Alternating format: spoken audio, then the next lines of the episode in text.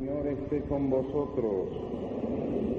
Lectura del Santo Evangelio según San Mateo. Cuando Jesús se enteró de que Juan había sido arrestado, se retiró a Galilea y dejando Nazaret se estableció en Cafarnaún, a orillas del lago, en la región de Zabulón y Neftalí Así se cumplió el anuncio del profeta Isaías, tierra de Zabulón, tierra de Neftalí, camino del mar, país de la Transjordania, Galilea de las naciones. El pueblo que se hallaba en tinieblas vio una gran luz sobre los que vivían en las oscuras regiones de la muerte, una luz se levantó. A partir de ese momento Jesús comenzó a anunciar, convertíos porque el reino de los cielos está muy cerca. Palabra del Señor. La lectura del Santo Evangelio se nos perdone nuestros delitos.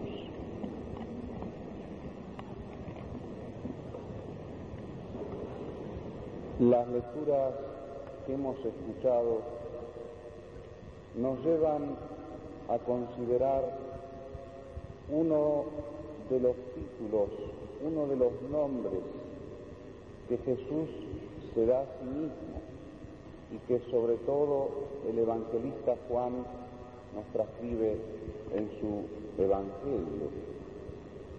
Ese título que como otros hay que saber meditar, hay que saber rumiar para conocer exactamente cuál es el significado de título tan hermoso como es. Fray Luis de León escribió aquel libro de los nombres de Cristo, que es bellísimo, uno de los más lindos libros escritos en cuanto a eso.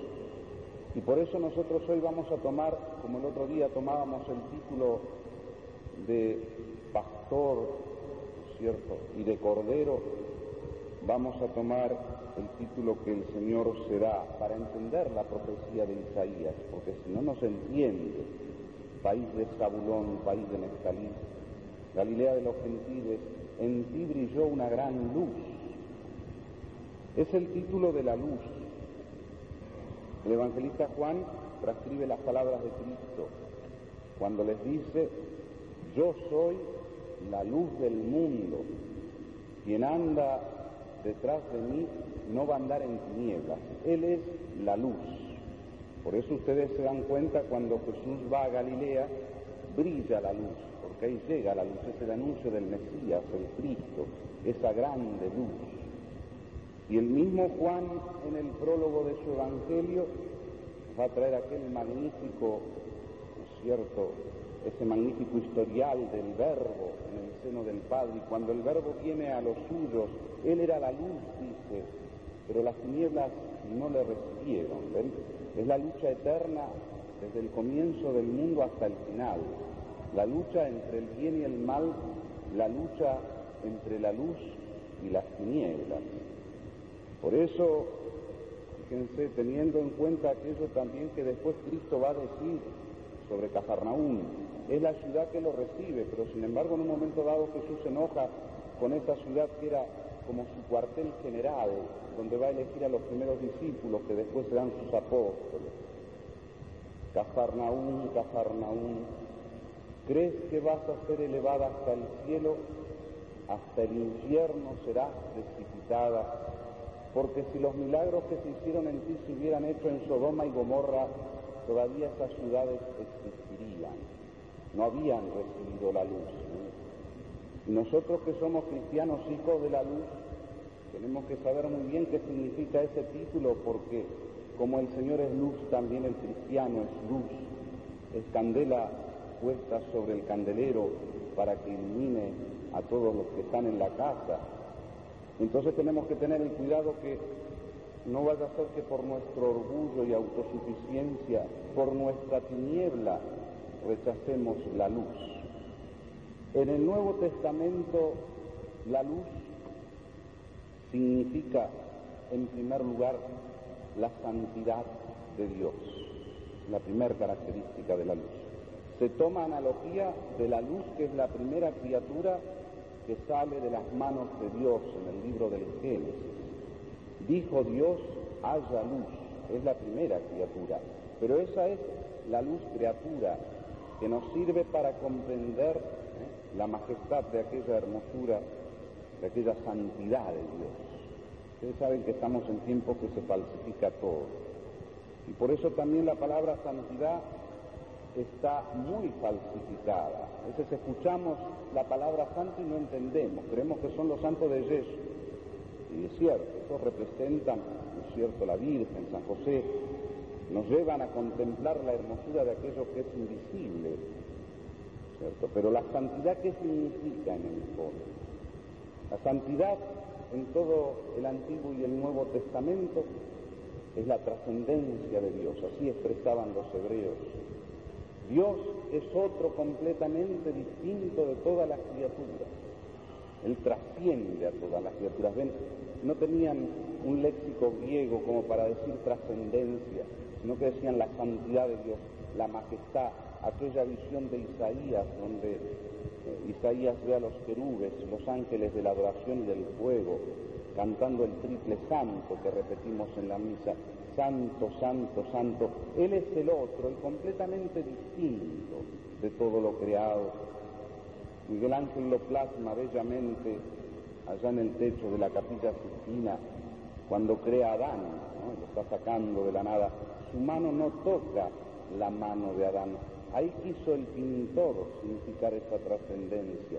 Dijo Dios y fue hecho, la trascendencia de Dios.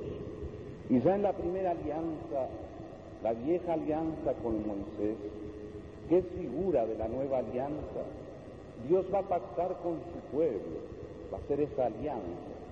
Y en esas cláusulas Dios va a decir a Moisés, yo soy un Dios santo y vosotros seréis para mí un pueblo santo, es decir, un pueblo distinto a todos los demás pueblos, a la Galilea de los gentiles a aquellos pueblos y naciones ¿eh? que yacían en la tiniebla de la muerte, en lugar de los muertos, dice el texto de Isaías.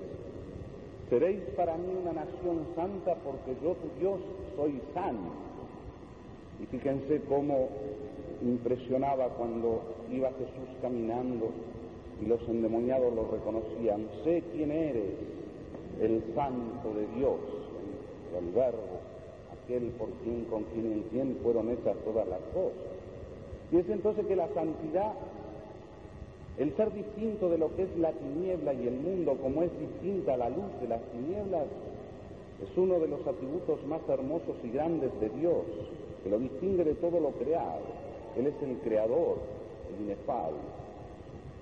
Dios es luz, dice Juan, y en él no hay tiniebla. Y así como Él es santo, nosotros tenemos que ser santos, un pueblo distinto, otro distinto a todas las naciones y a todos los pueblos de la tierra, un pueblo que tiene la sabiduría de Dios, que es locura para el mundo, así dijo San Pablo. La sabiduría de Dios es locura para el mundo, pero la sabiduría del mundo es locura para Dios. Quiere decir que el cristiano no debe mezclarse con el mundo que es la tiniebla, en este mundo cuyo príncipe es Satanás, príncipe de este mundo le llama. Esa palabra mundo es ambigua en la escritura así. Jesucristo vino a morir por el mundo, pero hay un mundo que no recibió a ese Jesucristo. Jesús no oró por ese mundo, te ruego por estos, no ruego por el mundo. Es la tiniebla, el mundo, la sabiduría mundana, esa sabiduría que no acepta la luz de Dios y es tiniebla, ¿ven? Por eso ese mundo que se opone a Dios es tiniebla, de tal manera que nosotros como cristianos tenemos que ser distintos del mundo, queridos, de lo mundano, de los criterios mundanos, de los sentimientos, de los afectos mundanos, si no hay tiniebla en nosotros. Santiago va a decir, tenéis corazón adúltero, porque ¿qué tiene que ver la luz con la tiniebla? ¿O qué tiene que ver Dios con el pecado? Por eso esto parece muy antiguo, pero es tan actual, tan actual. Hay mezcla de luz y tiniebla. hay batalla, como siempre ha habido, pero ahora hay mezcla, ese nuevo purito de que por querer ser abiertos y diáfanos a todos, mezclarse con el mundo, corazón adulto.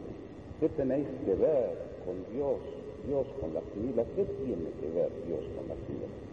Y se ha creído que eso es una reforma de la iglesia para bien y se transforma la iglesia en mundo y hay mucho mundo dentro de la iglesia. Eso se, ve hasta, hasta en la misa a veces, hasta en la misa, cuando se pierde el sentido de la sacralidad, de los santos, de ese Cristo que está allí bajo las especies de pan, ya se pierden los límites y a veces se transforma la iglesia en salón de música VIP o peor, se pierde el sentido, se mezcla todo y nos decimos cristianos.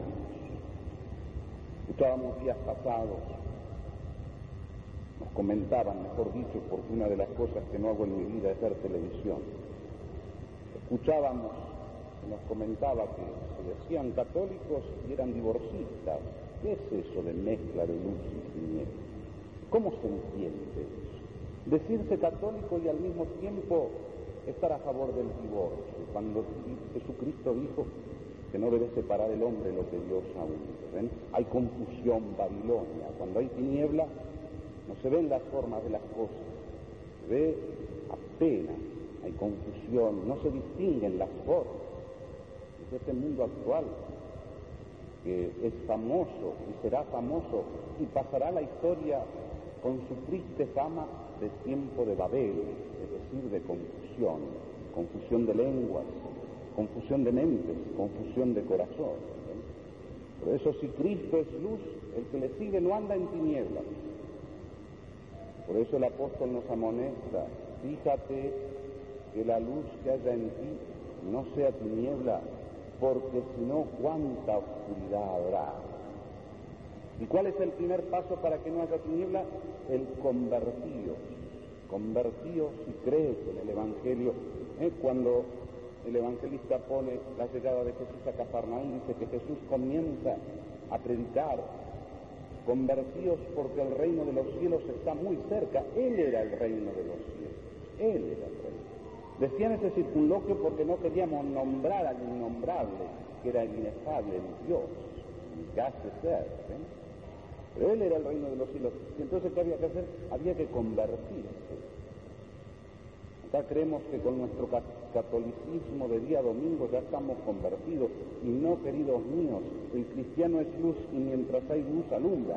Y no solo alumbra en la iglesia, sino da testimonio de Cristo para que los hombres viendo sus obras alaben al Padre que está en los cielos. Primera reflexión de la misa es esta. Nuestro corazón está en luz o está en tinieblas. A veces creemos que porque una persona habla con oscuridad es sabio acerca de las idioteces actuales. Ah, fulano de tal, qué profundo. Nadie entiende, pero todos dicen qué profundo. Y es mentira. Lo que viene de Dios es claro, es luz, porque Dios es luz. Entonces todo lo que veamos claro, eso viene de Dios. Lo que es oscuro, lo que es confuso, incluso en nuestras lecturas, en nuestros libros, hay oscuridad, no hay claridad, no viene del Padre de las luces, sino del príncipe de las tinieblas, ¿eh? príncipe de las tinieblas, de esas tinieblas que se oponen a la luz. Primera reflexión de la Santa Misa de hoy, que tenemos que mirar bien para adentro, no sea que seamos como aquellos fariseos que parecían luz, pero eran como los sepulcros blanqueados, muy blancos por fuera, pero con podre de dentro. Su corazón lleno de tinieblas. Hacían que hacían, parecían piadosos. Cristo va a decir, como esas tumbas que uno pisa cuando va caminando sin saber que hay una tumba abajo y mete el pie dentro de la pobre, aparecían piadosos, mentirosos de obras. Si somos hijos de la luz, queridos míos, tenemos que andar en luz. El que me sigue no andará en tinieblas. Para eso hay que creer. Convertíos y creed en Jesucristo. Creed que Él es el Hijo de luz, el Hijo de Dios, que Él es la luz porque Dios es luz y en Él no hay tinieblas. Entonces, miremos para nuestro corazón. Quiero tu corazón, eso que quiere Dios. Este pueblo me honra con los labios, su corazón está lejos. Fíjate si la luz que hay en ti no es tiniebla. Ven como cada día necesita el cristiano convertirse. Porque como la lucecita ilumina a todos los que están en la casa, así ha de iluminar todo, todo lo que le rodea. Y hay de, de restaurar todas las cosas en ese Cristo que es la luz, para evitar la Babilonia. Si hay confusión en nuestro corazón es que el diablo está trabajando. Y es que hay partes de ese corazón que no dejamos les llegue la luz de Cristo, la luz de Dios. Primer atributo del Señor, la luz, es la santidad. Seréis para mí un pueblo santo porque yo soy santo. El mundo alaba lo que es de él, así dijo Cristo. Y alaba al cristiano cuando el cristiano es mundano, es como decir círculo cuadrado, un cristiano mundano es círculo cuadrado. Es decir, aquel que sigue la sabiduría que es de locura, dice seguir y sin embargo sus criterios son del mundo, de esa sabiduría que es locura para Dios. Hay mes, hay contubernio entre la luz y las tinieblas, hay confusión, hay Babilonia, hay oscuridad. ¿Cómo está nuestro corazón? Nuestros criterios son según Cristo, nuestros afectos son según Cristo, todo aquello que hacemos lo hacemos según Cristo. No es fácil el cristianismo, queridos, y menos en estos tiempos, no es fácil, y supone llevar la cruz como el maestro. Y todo fiel cristiano, dice San Pablo, ha de padecer la persecución, esa persecución de las tinieblas, en todos los órdenes. Por eso si el mundo nos alaba, mala señal. Si el mundo dice de todo de nosotros, buena señal, siempre que no somos del mundo, que servimos a ese Señor que es luz. El segundo atributo de la luz, de ese título que Cristo se da, es la caridad. Además de la santidad, es la caridad porque así como el fuego da luz, da calor. Lo segundo, caridad, el fuego derramado en nuestro corazón por el Espíritu Santo. Es el amor con que Dios nos llena el corazón para que nosotros amemos como Él ama. Amaos como yo os amé. Esa caridad que sí es verdadera, si no es falsificada, si no es más bien un remedio, como los remedios actuales de la caridad, que se transforma en bobería, en un amor de golosina y de afecto, esa caridad supondrá primero la verdad, porque la primera caridad es la verdad, y esa verdad es Cristo, que es la luz. ¿Por qué se peleaban los corintios y San Pablo los amonesta? ¿Por qué unos decían yo soy de Cristo, yo de Apolo y yo de Cefas? Porque todavía no habían llegado al pleno conocimiento de ese Cristo y no había caridad entre ellos. La primera caridad es la verdad.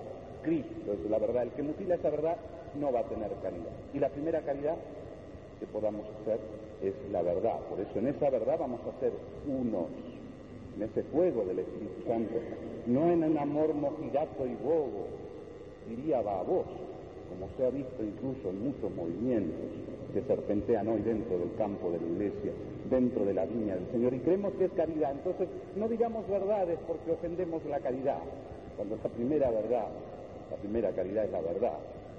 No ama el amigo el que no lo corrige cuando el otro yerra. No lo quiere, no está teniendo caridad con él. No ama el padre a su hijo cuando lo tiene que corregir y no lo corrige. Por amor, por un falso amor. ¿eh? Que si lo ama lo va a corregir, justamente porque lo ama, como Dios, que al que ama, corrige. Y si quiere servirlo, prepara tu alma para la prueba. Los dos atributos. Y esa caridad tiene que manifestarse. Los paganos al comienzo dice que se convertían y decían así, nos cuenta el libro de los Hechos de los Apóstoles, mirad cómo se ama, porque aman a Cristo y el que ama a Cristo ama todo lo que es de Cristo y todos, aún nuestros enemigos, son imagen de ese Cristo. Ese es el mandamiento de la caridad. ¿Y por qué amo Cristo? Amo la imagen. Como si quisiera mi madre y rompiera las fotos de mi madre. No las puedo romper porque la amo. Y sí es una foto, pero la amo, es una imagen de aquella que amo. Sí es la caridad de Cristo, esa caridad que tiene que extenderse, que es fuego. Pío XII, de feliz memoria, decía, se puede resistir la fe, se puede resistir la esperanza, pero jamás se va a resistir la caridad esa caridad auténtica, esa caridad que es Cristo amando con nosotros, en nosotros y por nosotros, derramando su amor primero para que podamos amar según su mandato como Él nos, amó. amaos como yo os amé. Y él amó hasta la cruz, hasta la locura de la cruz. Fue obediente hasta la muerte y muerte de cruz. Dos gracias le pedimos, queridos míos, a la vida en esta Santa Misa. La primera, ser luz, a pesar de todas las tinieblas. Fíjense que las tinieblas avanzan por falta de luz. Y hay mucha confusión es que los cristianos no están brillando. Por eso avanzan las tinieblas. Cuando hay luz, la tiniebla huye. Y tenemos que ser luz. Un poeta colombiano le escribe a un pajarito que allá hay en su zona que es como nuestras luciérnagas. Es decir, cuando se lo ve de noche se le ven sus ojitos brillar y le sirve ese pajarito para escribir esta poesía que os voy a decir si me acuerdo, la analogía de la luz. Dice así, como el cucuyo, el fuego tuyo ostente su panal, esclavo de la luz, la luz llevando, iluminando las tinieblas que cruzando va. Tenemos nosotros que iluminar esas tinieblas. Y si hay tinieblas no nos tenemos que asustar, más luz tenemos que ser. Y que nos dé el fuego de la caridad. Ese fuego que ningún corazón, por más empedernido que sea, por más de piedra que sea, puede resistir, como no lo resistieron nunca a lo largo de los tiempos. Que nos dé ese amor que nos haga inmolar por el amor de Dios y de nuestros hermanos. Que la Virgen Madre nos conceda esas gracias. En el nombre del Padre.